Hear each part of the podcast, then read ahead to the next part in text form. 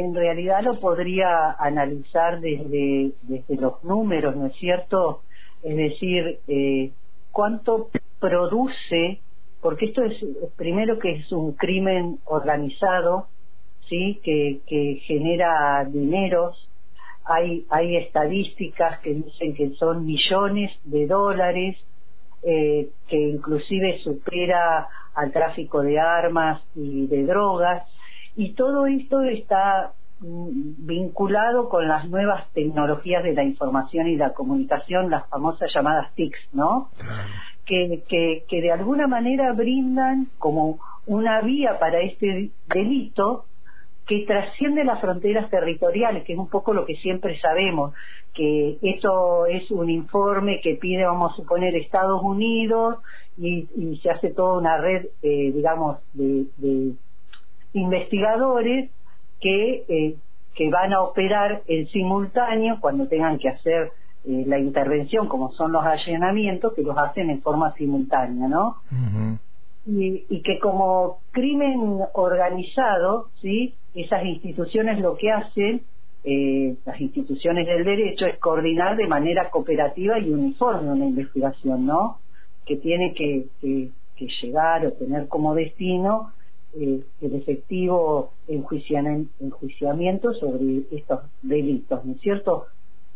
Y que, y que son comunidades que están altamente organizados, ¿no? Eh, y organizadas, y que constituyen así como, como un inframundo, que, que poco, poco sabemos eh, el, el vecino de a pie, como se dice, de cómo, cómo van armando esta trama y que desemboca en eh, llegar a niños o niñas o niñes donde generalmente eh, establecen un vínculo de confianza, pero sobre todo el control emocional. Siempre la violencia lo que busca es el control sobre la víctima, ¿no? Y mm, para eso yo me acuerdo haber tomado un curso donde hace tiempo eh, decían que este tipo de delito, de abuso, porque dice que es una palabra que si es grooming, si es pornografía, si es abuso, claro, ahora generalmente hay una tendencia a hablar que es un abuso sexual, ¿no? Sexual, destinado a las infancias y las adolescentes. Pero generalmente mm, eh, tampoco hay como quiénes son eh, los mayores destinatarios, puede ser un niño como puede ser un adolescente, ¿no? Eh, y que, que lo que se establece es ese vínculo de confianza con ese niño o adolescente, eh, donde ese adulto trata de convertirse en un confidente, ¿no? Y, y, y, lo otro, que la temática que siempre van a dialogar tiene alto contenido sexual en las conversaciones. Y que buscan eh, una fotografía, un video de esa intimidad de sus propias víctimas, ¿no? Es decir, concretar, eh, podríamos decir, un vínculo sexual online, eh, pero a veces eh, sigue su camino esto y se concreta el abuso sexual físico y manipulando y chantajeando a las víctimas, ¿no? Cuando las víctimas hablan, ahí uno toma conocimiento de cómo operan sé cómo sería como eh, la línea de, pensamiento que más o menos eh, queremos reflejar cuando escribimos en Quillagua, ¿no? Claro, claro. Lili, eh, usted han dado a conocer o, han compartido estadística de UNICEF eh, tremenda, dos millones de niñas son abusados sexualmente en América Latina, un promedio de 228 abusos por hora, cuatro por minuto y uno cada 15 segundos. Eh, ¿Cómo se, más que combatir, cómo se previenen o cómo se puede hacer? ¿Qué medidas debería o qué participación tendrían que tener el Estado, las instituciones, este, para prevenir el delito? Eh, no eh, para hablar cuando este ya se cometió o cuando hubo operativos como el de ayer, por ejemplo. Yo creo que, viste que en esto intervienen como varios eh, sistemas, ¿no?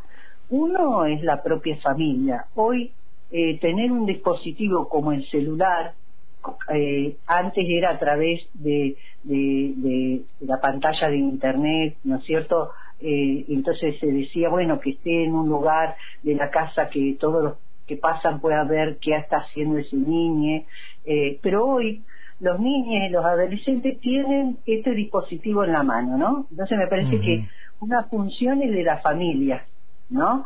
Empezar a hablar de estos temas del, riesgo que tiene de empezar a, a, decirle a, estos niños que, que no debe pasar información, que muchas veces estas personas actúan clandestinamente y se hacen pasar por eh, niños o adolescentes en sus mismas edades. Es decir, también parece que la casa, la familia tiene como un lugar protagónico. Pero también esto daría lugar a pensar eh, por qué ese niño este, se incluye en esas redes, ¿no? También qué pasa dentro de esos hogares eh, con el nivel de confianza, con la comunicación adentro de esa familia. Y lo otro es también el segundo sistema que, que, hace la educación es la escuela. ¿Cuánto se habla en la escuela de esto, no?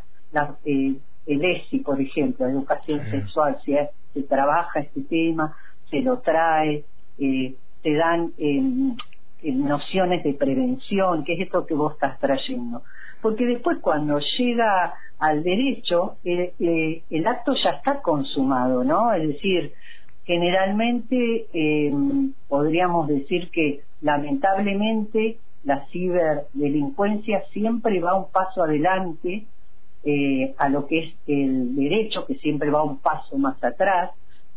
Son organizaciones eh, muy pensantes, son creativos, saben cómo eh, organizar esto dentro de la red, pero también hay un momento en que se equivocan. Pero cuando se equivocan, que es el caso o los casos que, que, salen a los medios, es un caso, anda a saber de qué millones de casos que todavía no han sido detectados, ¿no? Entonces, me parece que esto, la prevención pasa por ponerlo en palabras y que las familias puedan abordar estos temas como este de la ciberdelincuencia a los abusos, ¿no es cierto? Es decir, las medidas de protección, el cuerpo es tuyo, el cuerpo no debe ser mostrado, salvo en una relación de una relación, pongámosle con los adolescentes, una relación, eh, bueno, consensuada. Esto me parece que por ahí deberíamos, no sé si es más o menos la opinión que ustedes también tienen formada. No, no, está bien. Eh, vos sabés que con relación a lo que vos decías y todo lo que tiene que ver con los avances tecnológicos, eh, eh ayer hablábamos con el doctor Germán Martín, que él es fiscal penal en el fuero juvenil, y él señalaba esto, que eh, en los últimos tiempos la mayoría de los contactos o de los casos o de eh, eh, el compartir y demás se hace a través de WhatsApp, porque bueno, por allí los chicos tienen más acceso a eso. Y también, Aldo, me parece que hay otro actor importante que es hasta qué punto las redes sociales se hacen responsables de los contenidos que alojan, ¿no? es un debate, eh, a mí me parece que esto también hay que traerlo a la mesa, porque ponemos la familia, la escuela, el Poder Judicial, pero también hay hilos conductores, ¿no?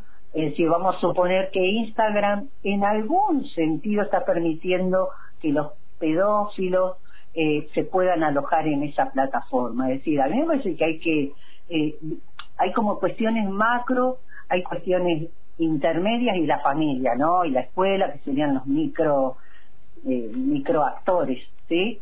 eh, pero en realidad me parece que hay que empezar a, plantearnos esto y también me parece que eh, tal vez Germán lo pudo abordar, eh, tampoco tenemos leyes muy afiladas con respecto a este tema, ¿no? Eh, entonces ahí quedan como ciertos vacíos, me parece, con respecto a cómo proceder. Generalmente las familias cuando atraviesan esto eh, primero es como que les estalla algo que no lo tenían ni pensado, vos fíjate, ni pensado y vivimos en el mundo de las comunicaciones, y hay como una idea tradicional de que el abuso va a ser del vecino, de un familiar, ¿no es cierto? Eh, los maestros, etcétera, que es lo que generalmente vemos, ¿no es cierto? Pero tener ese dispositivo, un celular en la mano, bueno, me parece que hay que empezar a hablar mucho más en la casa de los riesgos que se corren, ¿no? Sí, sin eh, ninguna duda. Darle palabras. Bien, Lili, eh, eh, muy importante el aporte tuyo, el aporte de Quillagua este, sobre este tema. Eh, creo que, bueno, la radio tiene un eslogan de ampliar la mirada, o sea, no quedarse con lo mediático y profundizar en lo que significa el delito en sí y este, lo que está sucediendo con las niñeces en todo el mundo con relación a este tema y la necesidad también, como vos decís, de que se implementen medidas más concretas, se legisle más, eh, bueno, y la participación y la responsabilidad de la familia, las escuelas, los entornos de los chicos. Es muy complicado esto con el tema de los avances de la informática, Internet, las distintas redes y demás. Este, uno sabe que es difícil por allí este, controlarlos y estar atento absolutamente a todo, pero este, indudablemente que dentro de la educación de los niños tanto en las escuelas como en sus familias, es importante este, que se los advierta, se los informe y se les este, bajen pautas que ayuden a que este flagelo pueda, pueda disminuir. Eh, no sé si tiene alguna reflexión final. No, sobre todo esto, ¿no? Eh, eh, esto que, que señalaba en, la nota que se hizo en Quillagua no hace más que, que poner sobre la mesa, digamos, la, la vulnerabilidad que tienen los niños y, adolescentes, ¿no? Eh, porque son, son personas tan, eh, estos adultos que intervienen tienen tantas armas como para poder seducirlos eh, y, y, para poder convencerlo, pero también pensemos el sufrimiento por el cual pasa ese niño, ese adolescente, que generalmente es amenazado. ¿Cómo los amenazan? Bueno, diciéndole que se van a comunicar con sus padres, que le van a mostrar qué, qué, qué videos hicieron o qué fotos se tomaron. Entonces quedan en un círculo de la violencia, ¿no?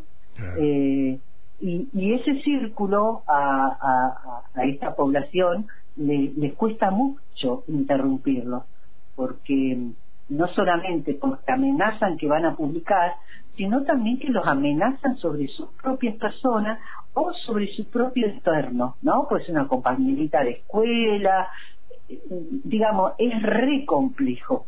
Eh, uno generalmente ve, como se vio ayer, el hecho, ¿no? Pero hay que entender la complejidad, eh, los hilos que hay y que van conectando una cosa con otra y cómo van, si me permiten la palabra, comiéndole la cabeza a la víctima, ¿no? Y queda encerrada sin saber muchas veces cómo salir de ese lugar. Y lo peor que puede ocurrir es que termine en un abuso físico, ¿sí? Eso es lo más, este, me parece, eh, a tener en cuenta. Que esto no termina solamente en la red, que muchos consiguen otras cosas. Y también eh, creo que es importante eh, señalar que los que intervienen en estas redes internacionales, ellos tienen como diferentes roles. El consumidor, el que provee el material y el que trafica el material, porque por algo estoy hablando de miles de millones que se mueven en el mundo. O sea, se convierte en un negocio que genera mucho dinero. Y esto habla también quién es ese consumidor, ¿no? ¿Qué tiene en esa cabeza? ¿Qué es lo que no pudo eh, construir de nuestro pacto social, de nuestro contrato social, que sobre esto, eh, que es, esta modalidad de relación con las niñas es un delito, no hay otra palabra.